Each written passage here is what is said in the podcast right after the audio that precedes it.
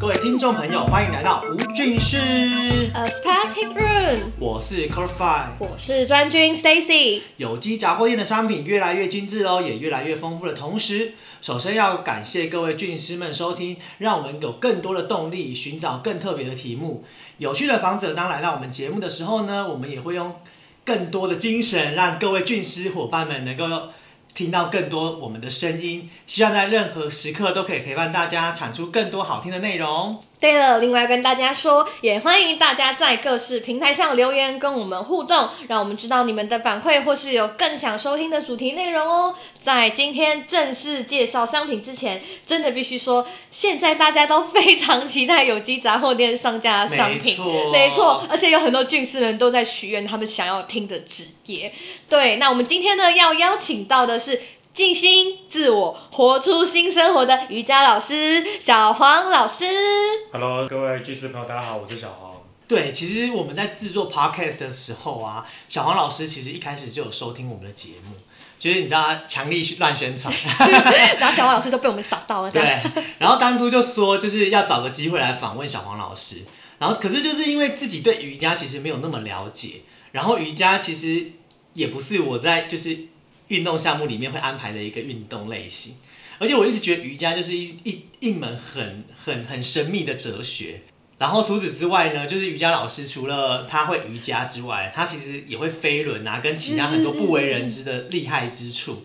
所以当初就想说，如果要 fit 他的话，到底要防什么内容？然后就直接问说，不然你要防什么？然后那时候小小黄老师就说，呃，你你们先想想看，你要仿什么再来找我好了。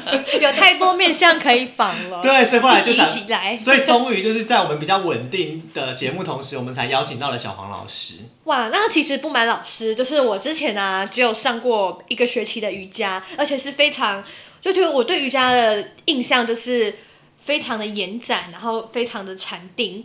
然后呢，只知道瑜伽这种就是凹来凹去，然后好像很厉害一样，所以然后其他的方面就是一窍不通，像体位啊等等的。那后来得知小黄老师要告诉大家的，不只有大家所知道的瑜伽，更重要的是听名词感觉很困惑的瑜伽哲学。那首先呢，想要问看看小黄老师，你是什么因缘际会之下开始认识了瑜伽？然后你觉得瑜伽到底是什么东西呢？我一开始在学瑜伽之前呢，那原本是在普通的公司上班。那上班上，因为那个工作，他的就是他的，他一直飞国外，等一个一年可能待只有两百天都在国外，其他时间他一百多天在台湾而已。所以等于说，在这个情况里面，我没有办法好好休息。所以那时候我每一种蛮大的问题，有一种东西，有听过带状疱疹吗？有，啊、啊，带状疱疹它就会长一颗一颗的东西，会好像烧焦那样。蛇皮飞蛇啦，龟爪啦，啊，对，皮蛇蛇啦，你 干嘛？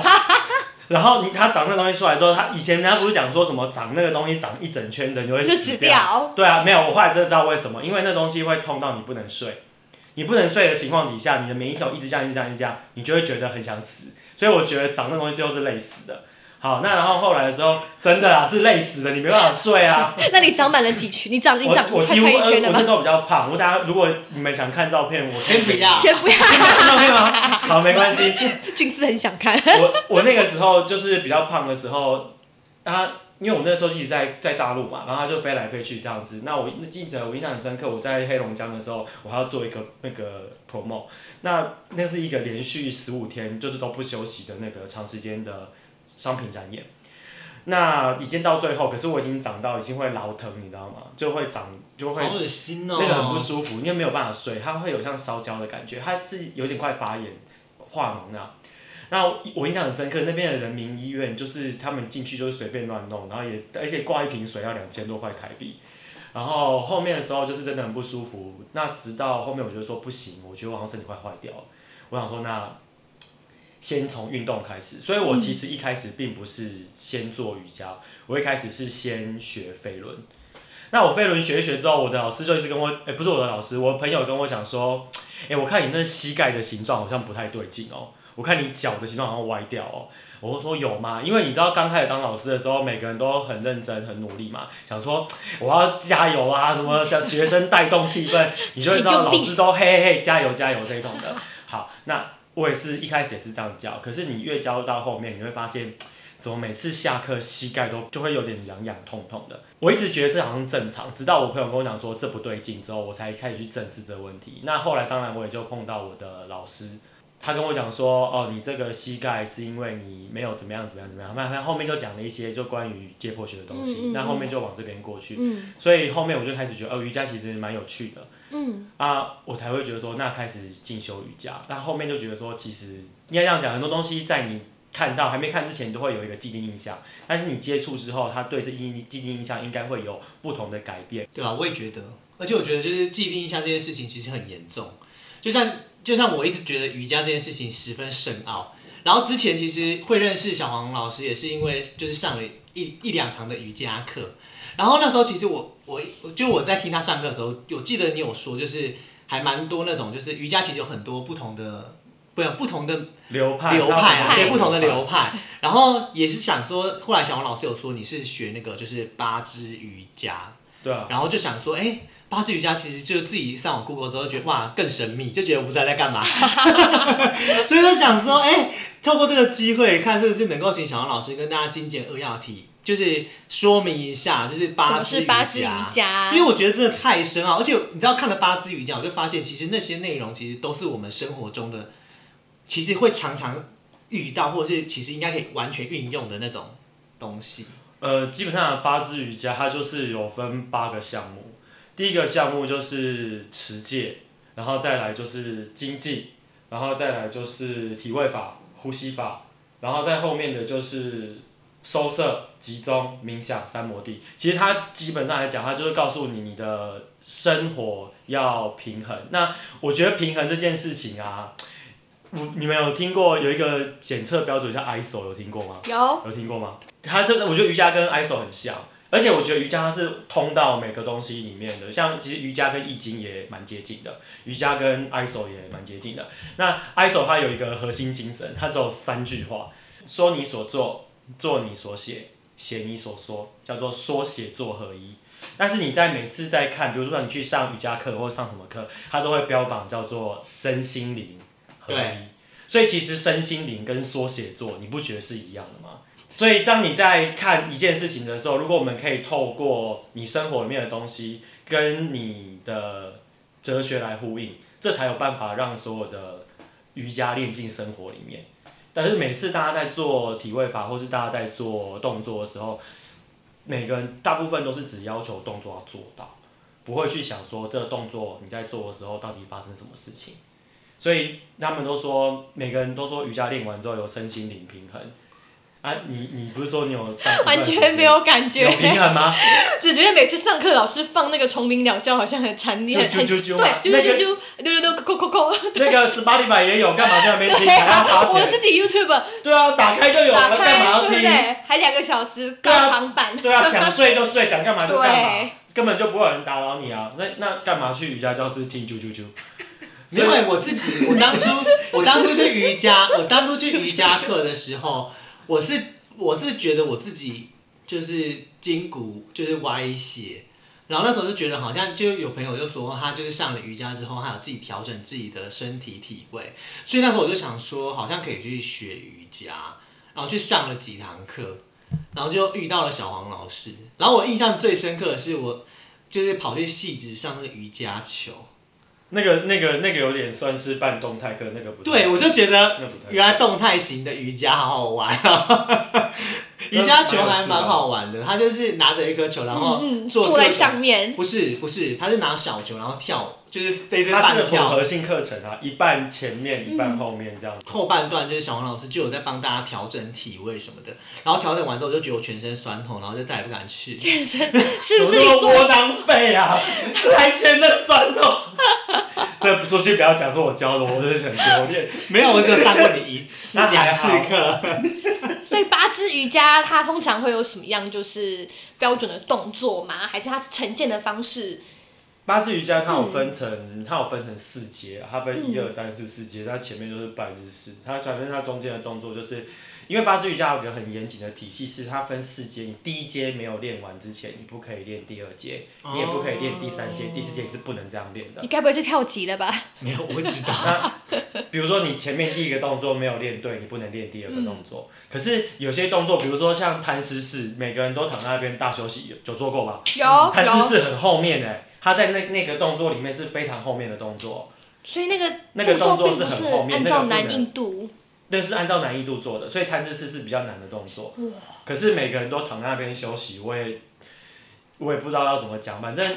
摊尸式这个动作，它并没有在很前面做，它是在蛮后面做的，它是已经到最后大家在那边，这他们有些人说是大休息，可是我觉得其实不算是休息啊。对，那但是因为你如果看过那张图的话，你会发现到说有些动作，如果你硬做，你是可以做到的。你在位置不对的正确底下，你是可以硬做做到的。所以有些时候你会看到有些人在做动作，他是达到动作，他不是去想说我这个动作我现在做不到，那为什么我做不到？嗯嗯没错。嗯我觉得瑜伽的重点，它是要让你看到为什么，它要让你在为什么里面了解自己。因为有些时候我们都以为我们自己可以做到老师的动作，对我们在台下，我觉得你们有上过课，你们没错对，没错你。在台下对你一定会看到，我们就硬做，跟着硬做。对，对可是你要想哦，你才上一堂课上多久？那老师也许已经练了十年，练了二十年，你硬做的情况底下，你根本对自己是伤害、欸。对啊，你我觉得你在害死那个老师哎、因为哎、你知道在教室里面发生的所有事情是老师要负全责哎、对啊，我知道。所以如果你硬做受伤，那老师真的会很真的欲哭无泪。可是我每次听到老师说可以，很好，很棒，加油，很再一棒点，然后就觉得我可以。再两个八拍，就硬盯。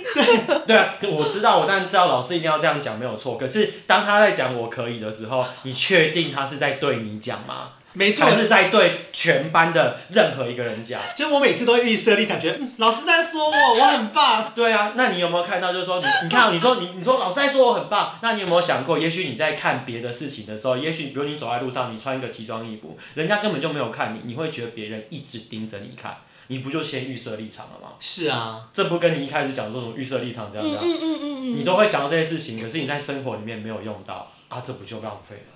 是。是那其实我也很好奇一件事，就是因为因为皮拉提斯这件事，就是好像很多人都说瑜伽，然后皮拉提斯啊，还有什么，就是有氧运动啊对到底等等的。到底就是这些差别，到底跟就是八支瑜伽的差别是什么？我觉得，我觉得瑜伽其实就是瑜伽。那它在分流派的情况底下，它一定，比如说，我觉得有些时候，呃，它很像是一个商品，因为嗯现在时间就是它必须有些时候必须要商品化。没错，那它商品化之后，就要变成是说，它要有一个特点出来，比如说像八支，它就会有什么，刚刚不是讲一二三四阶嘛，嗯，然后还有很严谨的动作规范，你要怎么练怎么练怎么练，然后你要刚刚不是讲什么直界啊、精进什么之类的，你要守那些规则。哦，然后，可是像那个阿印嘎，就是爱式瑜伽、哦，对对，我听过，爱瑜伽我有听、过爱。阿印嘎的话，它就是变成是说，它的所有的特点就是呈现在辅具上。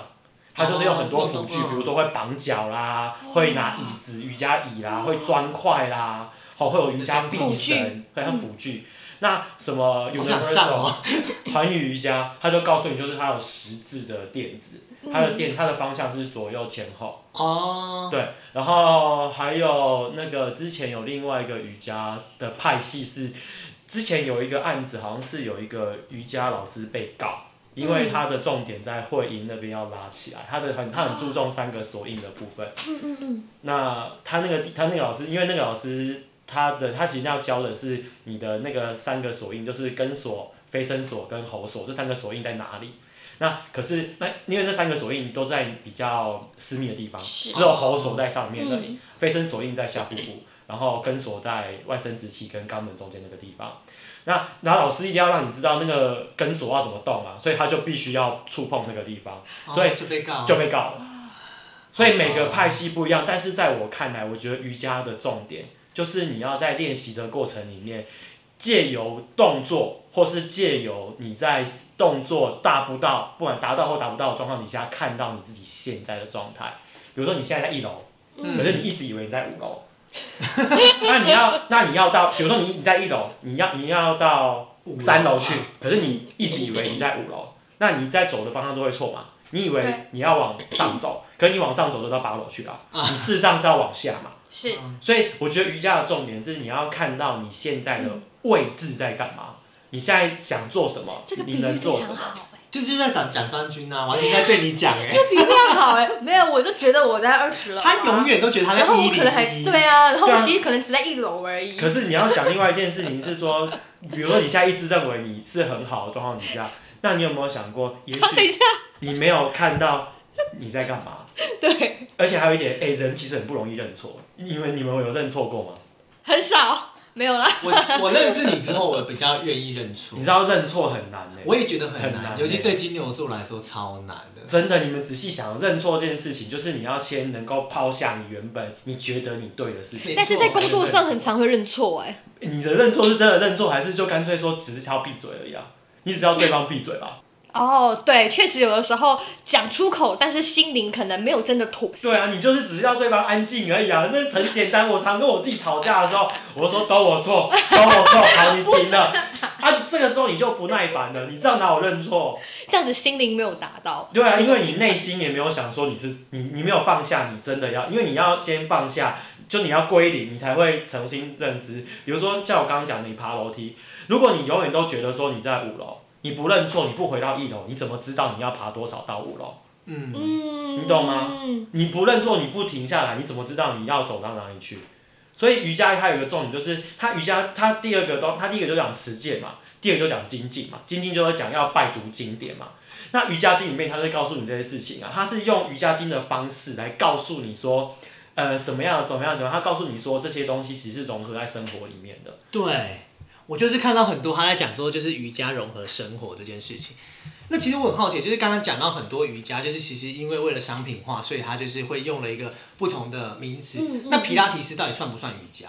我觉得每一个运动都有它的优点在，因为都会有适合他的人。当然，比如说有些人他某个动作他做不到，他就要想一个替代动作嘛。对，某些某个动作他没有办法达成，他一定是没有办法做这么强的动作，我相信大家都知道。嗯所以皮拉提斯在我看来啊，它是在某些人的核心，或是某些人的呃身体敏感度还不够的时候，它可以借由这一套东西来帮助他启动身体敏感度，哦，你懂吗？所以所以你说它到底是不是瑜伽？嗯，它很像啊。你说它到底它是瑜伽吗？它不是。那它不是瑜伽吗？它又像。你要我怎么界定它？它其实很模糊，它就是一个工具。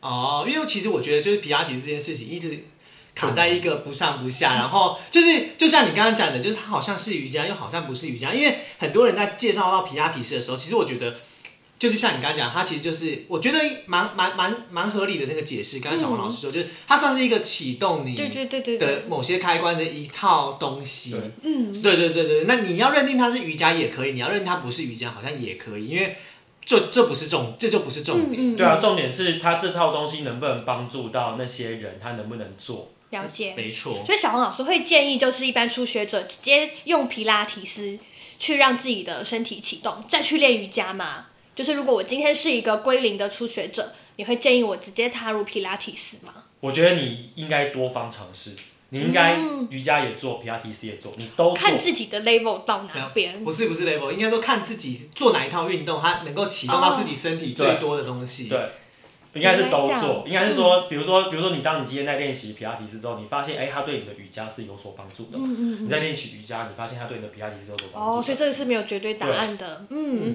好，那这样听起来呀、其实瑜伽并没有大家想的那么样的困难。那重点呢，就在跟我们做 podcast 的一样，我们要持之以恒。那你会推荐什么样的人去更适合学习瑜伽？比如说有没有什么样年龄啊、性别啊，或者是诶，他要安排在重训前还是重训后？比较适合呢，就是年龄啊、时间啊，跟进行的时间。你说瑜伽有没有特定的族群适合与否，是这件事吗？嗯对好，那在我看来啊，我觉得瑜伽是每个时间点都可以练的。我这样子分享好了，呃，你知道像我刚刚讲阿英嘎那个瑜伽吗？嗯嗯嗯，好像好玩呢。那个阿英嘎瑜伽，那个那个老师一百多岁才走，他直到死之前都还在教瑜伽。哇塞，他是一个非常有名的大师。你们如果有兴趣，可以看一本书，叫做《瑜伽之光》，是他写的。他是第一个，哎、他不是第一个，可是他是他上面的体位法标注的非常清楚，非常明显。啊，基本上来讲，所以你说瑜伽有没有特定的人需要学？学校有没有特定的对人？年龄限年龄制等等我觉得，没有。可是如果年纪太小，能够学瑜伽吗？你觉得年纪小不适合学瑜伽，可是你知道瑜伽的重点就是要让你能够返老还童啊。对，所以如果你年纪小的情况底下，你教他怎么样把身体使用好，那么他在年纪小的情况底下，他就已经学会使用身体了。那他以后年纪大的时候，他就不会那么容易把身体用坏掉。但是爸妈可能会担心说拉筋啊，影响小孩成长等等的问题。你说拉筋这件事，嗯呃，其实就我看来，我觉得瑜伽，嗯，没有拉筋拉的很多。我觉得瑜伽的重点其实在核心启动，所以如果是一直拉筋的情况底下，当然不太适合。对，也是啦，又不是芭蕾舞，瑜伽确实是比较没有像芭蕾舞一样那么样这么多的拉筋的动作。就是其实因为我自己就刚刚讲的，我就是也上了几堂的瑜伽课啊，然后就是在一般健身房来说，就是瑜伽好像也不算是一个夯的课程，但是就会觉得说，哎、我我们每次去都在做重训，那到底瑜伽重训前做还是重训后做会比较好？因为有时候我自己要上瑜伽课，我就想说，啊，通常一般人的观念都想说，哎、重训后然后拉拉筋做伸展。嗯，但是是不是我好像有听说，其实应该是重训前做，对重训来说是比较好。我先这样讲好了，我先回答几件事。第一件就是你刚刚讲，你说瑜伽不是一个很热门的，在对，就是在健身房里面健身房来说，那其实你知道，因为健身房的状态跟外面的瑜伽会馆状态不太一样，这是第一点。觉得没有所谓重训前、重训后，因为你如果比如说你重训前做的情况底下，你可能会觉得说你好像没有办法举那么重，那搞不好就是因为你原本的核心肌群在你还没有重，你在你在原本在做重训的时候，你不是用核心肌群先动。但是你做完瑜伽之后，你的核心肌群它被启动了，所以变成说你必须要用核心肌群去带动你的重量。所以这个时候你的外界的代偿力气就会比较小，你会觉得没有办法举那么重，对，你懂我意思吗？没错，对，那如果你在重训后做，你会觉得瑜伽动作非常难做，嗯，对因为你已经没错。你已经你已经四肢比较用力了，你的核心就会相对比较不用那么用力，所以这个时候可是瑜伽动作又都是几乎是全核心的动作，那他如果在全核心的状况底下做，你的四肢已经先用力了，你核心就会试着不用力，嗯。所以它其实是一个反向的拉扯。所以我没有建议说在瑜伽前做或瑜伽后做，我只是跟你讲说，它之所以会让你觉得不同的感觉是这样，你要自己去评估。哦，所以就是看自己觉得瑜伽前做比较好启动，自己身体状况比较多，还是瑜伽后，呃，还是重训后做？如果你是瑜伽前做的话，瑜啊做瑜伽在前面的话，嗯嗯那你就会变成是说，你会觉得你没有办法拿那么重。嗯，对啊，啊，本来就是，如果你没有办法拿那么重，表示你的核心就在使用中嘛，对不对？那就是会锻炼到你的核心这块。如果说你在中训后做，啊，你就动作做不到，啊，这是很正常嗯的啊。嗯嗯嗯，你就这样了解了解。除了瑜伽，就是刚才讲的在健身房，因为它跟瑜伽会馆不一样嘛，所以就是比较没有那么好像没有那么夯。但是我觉得最重要的是，我去上课发现，就是好像男女比例差蛮多，就是我觉得男生好像蛮排斥瑜伽这件事情。你自己在上课有没有你们你们 Google 一下，大师是男的还是？对，我就觉得，因为你知道，我就是在想，因为你知道，我那一天在找一下瑜伽资料，我就发现其实写瑜伽资料或写书，或者是真正人家提到大师，对，都是男生。但是为什么反而男生在训练？对，还是因为？上课的时候，上课教室七比三、八比二，不夸张。而且我在想，会不会是因为就是因为男生比较少，所以这些男生在一群女生当中就会更努力，然后很容易展现，还是什么原因？不是，其实其实以其实我们要讲到瑜伽的那个起源，因为瑜伽在一开始的时候，它并不是给所有人在练习的。你们知道这件事情吗？不知道。瑜伽一开始是只有贵族跟学者可以练习的，嗯在印度的话，因为底下的平民必须要有他们要做的事情，他们他们那个种姓制度很明显嘛。对对对那但是他是贵族或什么之类的情况底下做，那就必须相对来讲，他就必须要花更多时间在自己的身上，嗯，所以他们必须要有那个时间去练习。嗯，好，那在这个，在我个人认为，但这不并不是一定是对的。在在我个人看来，我觉得好像是他们那个状况里面啊，啊，男性当然会相对比较多啊。而且瑜伽它是一个需要专注的状态去做，女生的在那个时代被赋予的杂事相对多，嗯是。嗯，被相对多，对在那个时代被赋予的杂事相对比较多，所以他们比较没有办法这样。还有另外一个啦，我我也是听我的老师讲的，他说女生比较没有办法练习，是因为她们每个月会有月经，嗯哼，嗯。啊，月经到的时候，你会觉得下腹部比较沉重，嗯，所以你的根锁有些时候比较没有办法提住，非常比较比较没有办法拿住。哦，对，你可能男生不会有这个问题啊，嗯男生就是只要都收摄住就好了。理解。所以所以可是问，所以其实正常来讲，男生在瑜伽上表现应该比女生好应该会比女生好。然后反而现在男生都不大爱练瑜伽。哎、你知道为什么吗？因为在我看来，我觉得在这这观察里面来讲，女生比较容易思考啊，女生比较喜欢想事情。你有发现这件事女生比较容易动脑，嗯，没错比。较比较可以动脑。啊，男生的话，大部分都是这样做，老师讲这样做这样做啊，做不到就算了，就是会放弃思考这件事。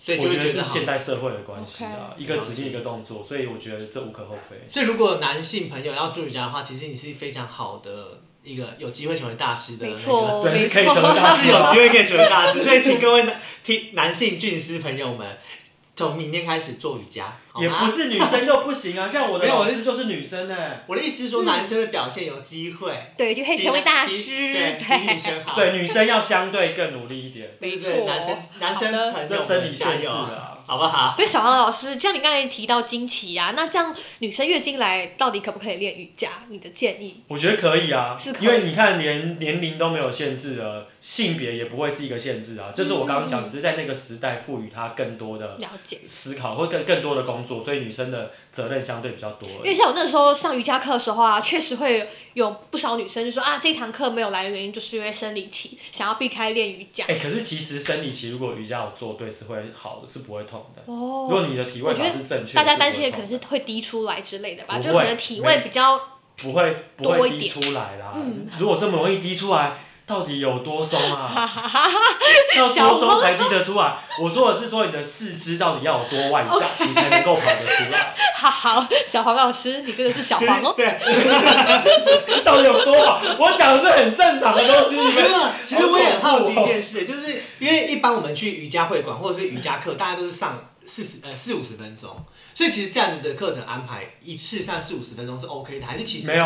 没有，只有在健身房是一个小时，外面都七十五分钟起跳。对，因为我记得我记得那种就是私人课程，但好像都超过一个小时。像我像我教私人课就两小时啊。所以其实建议，如果要上这种瑜伽课，其实建议是两小时。我我的编排是两小时，可是每个老师编排不一样，了每个老师想要传达给学生的东西是不一样的。所以他没有一定说几个怎么多少时间是最好，没有，哦。因为就是看那个老师的他要传他要教给你的内容是什么。如果他教给你的内容是，呃，比如说他今天讲体位法讲比较多，或是他今天讲瑜伽哲学讲比较多，那瑜伽哲学就是必须要讨论啊。我跟你讲，然后你跟我讲，我们要讨论，这才叫哲学啊。嗯可如果是体位法的话，它就是你做完动作之后，然后老师会问你说，你觉得你做动作里面你有看到你的个性吗？你有看到你的思考模式吗？你有看到你为什么想要这样做吗？啊，他就是必须要做完动作之后才讨论，所以其实基本上来讲，瑜伽有一个很重要的重点是讨论。我我们老师跟我讲的讨论的感觉，就像是他跟我讲，我分享给大家听。他说，就像是我们现在在一个关灯的房间里面，然后彼此都坐得很远，那我们只知道我的旁边有什么，我旁边有谁。嗯，所以讨论的时候，你就是说，我把我讲出来，我旁边有这个东西，我旁边有这个东西，我们借由彼此发声，然后认识到我们在这个房间的哪个位置上。哦，我所以这才是讨论的重点。所以如果今天讨论要讨论很久，他可能就两小时啊。像我就一个小时在讲瑜伽哲学啊，哦一个小时在做体位法。啊，如果他今天都一直体会吧，啊后面大休息就是不用那么久啊。了解。可是要讨论的话，变成说就是一定是私人教练课，比较不是像我们这种团课，我们团课就比较没有机会去进行到讨论这个部分了。嗯，了解。那就是在教学瑜伽的过程中啊，就是最多人会练习的终极目标是什么啊？是不是以刚才讲的八阶瑜伽，就是第四第四阶是通常是会设为最终极的目标吗？如果你只是做体位法的情况底下，的确是这样没有错。嗯，可是你要确定的是，你在做体位法的当下，因为它每一阶、每一阶、每一阶，它其实都是要，就是它必须第一阶的动作练完了，然后再练到第二阶嘛。那你在每个动作的时候，你都应该会思考到说，你现在做这个动作，它如果不能够停留，不能够维持那个动作，就表示这个动作也许是相对来讲比较没有那么正确的。那你在没有正确的情况底下，你就会开始思考说，诶，我为什么不正确？所以在我看来，有些人的想法是他就是练到，然后拿到证书。可是，在我的想法里面，应该是你做动作的时候，你思考为什么你停不住，为什么你停不住，然后你去研究你的内心发生什么事。然后研究内心发生什么事之后，而且你要想，你不是每天都一样，你早上起来做的事情都不一样，气温也不一样，色也不一样，嗯你每样不一样，你你的身体跟这个动作的连接性会不一样。那不一样的情况底下，我怎么样借由身体跟动作的连接性，去看到我现在的内心发展？这是我的状况。每个人的练习方法不一样，因为每个人的道路是不同的。我觉得好特别哦。有蛮特别，因为你知道为什么吗？我记得我刚认识小王老师的时候，他一直觉得我的整个头往外，对啊，然后而且重点是我那时候就很容易说感冒啦，对啊或者不舒服。你知道，自从我就是很认真，就是我自己打电话，我就尽量让我自己就是下班往头回来一哦点。然后你知道吗？我必指须说，哎，我真的感冒次数几乎从就是去年，看去年一整年，其实我几乎没有什么就是大感冒。然后还有一个重点就是他有讲说什么不要一直狂喝水，因为狂狂就是尤其在冬天，你狂喝水，其实你身体比较容易变冷，就变湿啊，就变湿，然后就很容易感冒。所以我现在反而是冬天的时候，我我喝水量就不会那么大。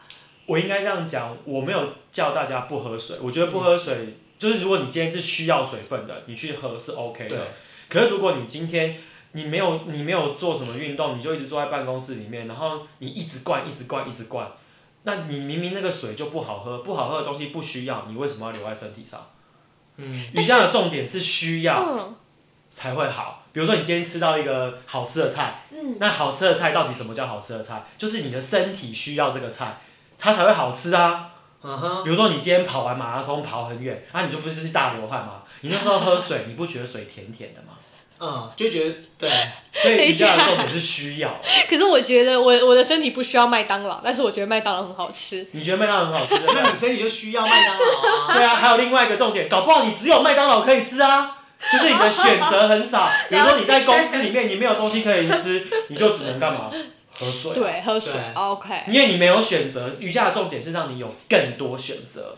嗯，那那其实很想问，就是小王老师，就是在这么多瑜伽的课程，就是你也上过这么多学生，有没有觉得我没有上过这么多学生？啊？没有上过这么多学生的课，小黄老师，你要变成大黄老师了。没有，就想问说，有没有什么最困，就是学员最困难，就是你觉得就是教学某样东西会让你觉得很困难，然后学员也很难学会的我东西。我跟你讲，我觉得不一定是动作，我觉得最难的就是，比如说，比如说我们有一个动作就前弯嘛，嗯前弯的动作你要把髋关节拉起来做，你要感觉屁股在转，你会感觉大腿后侧被提起来。嗯，好，那我们有些时候下口令下完之后，每个人都觉得他有提起来，可是每个人都在拱背，都在驼背。嗯，我就是这样。对，每每个就是你都觉得你有做到，可是可是做起来明明就没有啊。然后嗯除此之外，有些时候老师在台上下口令说：“哎、你不要这样做，你不要这样做。”他们都觉得他们不是被骂那个，他们都觉得他们是做好的那个。啊！可是我每次都觉得，你知道，我每次我每次上课，任何的课，不管是不是就是瑜伽课，我每次都觉得老师在对我讲话。老师说什么要打大力点，然后我就说我已经很大力了，我就是已经很大力，你为什么还要叫我打大力？我就内心觉得说，哦，老师不要一直说。然后女老师根本就没有在鸟对，所以我要讲的重点就是说，有些时候我们以为别人在看你，有些时候我们以为别人不是在讲你。可是，所以，可是所有的重点都是围绕在你其实并不了解你自己。如果你了解你自己的情况底下，你怎么会去管说别人讲你什么？因为你就知道我现在做的是错的，我现在就你现在就知道我现在做的是对的、啊。嗯。如果你会有怀疑的心态，嗯，就表示说其实你对自己也没有这么信任嘛，嗯，你也没有多喜欢你自己啊。完了，我好像很没喜欢完了，我也是。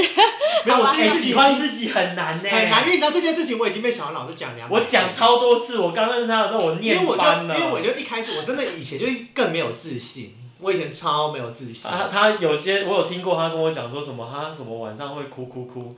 我 你知道，在节目上讲讲这他哭，哭哭的时候，你可以不要说哭屁呀你他哭哭哭的时候，我都会直接问他说，我都回问你哪一句，你记得吗？我你是不是水喝太哦，多对？对对，都是。不知道怎么排出来。对啊，你喝进去的水不是尿出来就是哭出来嘛。然后他就说，他那时候就说什么，难怪你一直感冒什么什么的，对啊，湿哭成气太这样。没有医治啊，没有，你一定要靠哭，你不哭那个水流不出来啊，所以我觉得哭是合理的、啊。好，我现在立刻哭，好哭出来，水喝太多了。你装水，没有你还有水啊，你都还，哎、人体有百分之七十的水分，你还继续哭继续哭，继续哭，哭大力一点，不用担心、啊。讲到这个喝水的啊，我们就是要喝水，借由这些液体排出我们的粪便啊。好，所以小黄老师，你刚才说什么？我们办公室在一这么一整天也不用一直灌水。其实我觉得对于一个上班族是不是来讲，是不是很健康的一件事情啊？你什么时候会想喝水？应该要问这件事情。你其实什么你知道，除了水这件事情，还有一个很特别，我还记得，就我很想问小黄，就是他会吃油。呃，我的因为那个是那个那个，如果在练瑜伽的都知道，如果如果你有练呼吸法，它要吃一个东西就叫做 G，就印度酥油。啊，你在练习的时候，你一定要吃那个东西啊。会直接挖油吃、欸，没有，它其实是让口腔里面回到中立位，它回到中立位之后，你再去吃东西才会比较比较正确。不吃那种洛梨类的啊，那个洛梨呀、洛梨不是也是整个像是油油的吗？对啊，可是你要知道，就是说，它每一个食每一个食物存在，一定有它的必要性。理解。那你今天，如果你今天都一直吃洛梨，那你不就只就你就变成说你只执着在洛梨上面啊？你应该每个东西都有啊，嗯就像我刚刚讲那个皮拉提斯跟瑜伽一样，你应该每个都试试看啊，OK，你应该都可以做啊。可是，当你今天只看到你要做这件事情的时候，啊，你后面就没有在，就你会放弃思考，因为你觉得做这个事情是安全的。嗯，那最后我们想要问小朗说，你教学了这么多的学员里面，最多的学员最后还是要回到这个问题。对对有对对对，有就是对啊，就学员有没有遇到什么问题呀、没没有，或者是什么？你会觉得有些学员就是靠北七哦，听不傻懂啊小，我想我我以我欸以前我以前会这样想，我以前会这样想说，真的是教到真的快气炸了，因为我老师也是对我快气炸了，我也我就会开我会这样想说，可是我后来发现一件事，他们不是听不懂，他们是做不到。可是我们常常会把听不懂跟做不到混为一谈。嗯，他做不到的时候，你应该了解到说啊，他做不到，你他就只能做他现在能够做这件事啊。循序渐进。啊，然后你说有没有学生这样？有啊，啊，他做不到又硬要做的时候，他就会失败嘛，他就会挫败嘛，对不对？他挫败几次之后，他就不会来啦，不会来之后，他就走，就是缘分就到这边就好了。啊 本来就是啊，因为到底是有到底是有多多那个，所以有没有什么上课上到就是很好笑，或者是就是很搞笑的？没有我上课都在生气，对，我跟你讲是真的。我上课都在生这样子。要怎么帮助别人达到身心灵平衡呢、不需要啊，会来跟我平衡的人就会来跟我平衡啊、而且你知道吗？小红老师就是我之前去上他的飞轮课，他飞轮是那个就是摇摆飞轮，就是没有办法定。我上了超挫败，然后他完全没有在同情你，他就说：“啊，你现在是怎样？什么？就是他没在客气呢，他在上课，他上课很严谨，然后就是其他学员就是我觉得去上他课的人都有抖 M 的行为。喜欢被虐，如果喜欢被虐的，欢迎就是找小黄老师上对飞轮找课以及瑜伽课没有那个哦。是言语羞辱，我觉得不行啊。那个言语羞辱了，我觉得不没有行。他被可是小。王老师就是在上那种体位，就是他每次就我之前是上他瑜伽球球课，然后上完后面他就有一个就是调整大家体位，我也觉得那一趴也还不错。就是我觉得每一个瑜伽老师或许他都有他自己的长处跟短处，嗯就是找到自己像你刚刚讲，找到自己可以跟愿意跟这个瑜伽老师平衡的那个的的哼，愿意情况平衡。的位置就。对对对对。对，那就是最好的一堂课。对啊，对对对对对。那最后最后，我们就问小老师最后一个问题，就是在瑜伽课程中啊，有没有遇到什么感动的事情呢？没有，没有吗？因为你都在生气不。是，因为你要想，感动是你内心在感动，跟别人是没有关系的。所以你对方的没有感动，我是因为我自己感动，我不会因为别人感动啊。我会因为我自己今天的练习，哦比如说像我那这真的瑜伽哲学耶。对，很深奥。我跟我觉得我我每次听他讲啊，我每次听他讲话，我都觉得因为别人感动啊而且会醍醐灌顶下哎。我还好，你还好吗？我有一点呢。就不要因不是你如果每次都为了别人感动，啊，你不是什么东西都要靠别人。对啊。那、你现在就先想说，你的感动应该是在你自己的状况底下，比如说你今天像你刚刚讲说什么有没有学生这样这样，像我刚刚讲说我都在生气嘛，对不对？那当我今天想说，我生我有了解到我生气的原因，然后我看这个学生又发生一样的事情的时候，我有让我自己不要再继续生气，然后让我自己保持稳定，我就觉得我今天做的很好，我就感动了。没错，没有。其实我觉得瑜伽这门学问真的非常深奥，而且就是我觉得小黄老师就是今天也只讲他的部分，就是我觉得初阶好不好？就是这初初阶的阶对，语言瑜伽，就是 就是用口说的瑜伽方式来告诉大家到底瑜伽是什么。我觉得其实瑜伽并不困难，就像我刚刚前面提到问题，就是它跟我们的生活其实都是息息相关的。那我们今天是不是在最后的时候要先问一下专军？可以，直接可以，不用问了，直接可以。这个愤怒的瑜伽老师可以，效果十足不你。不让他上架，他说下一次换我来录。对啊，找什么专军啊？让我来录啊！好啦，就今天这瑜伽其实很颠覆，因为以以往我们都觉得是一些体位的动作做得到跟做不到，哎，其实是回到你要了解自己在哪一楼层，你要往哪边努力，心灵还有心灵上面身心灵 ISO 申请流程，我们再帮大家复习一次，说你所做做，你你所写想写。然后写写你所所说对，就是这个 ISO 认证，柔柔程跟瑜伽有有异曲同工之妙。好的，那我们是不是就谢谢小王老师？我们下周再见，拜拜。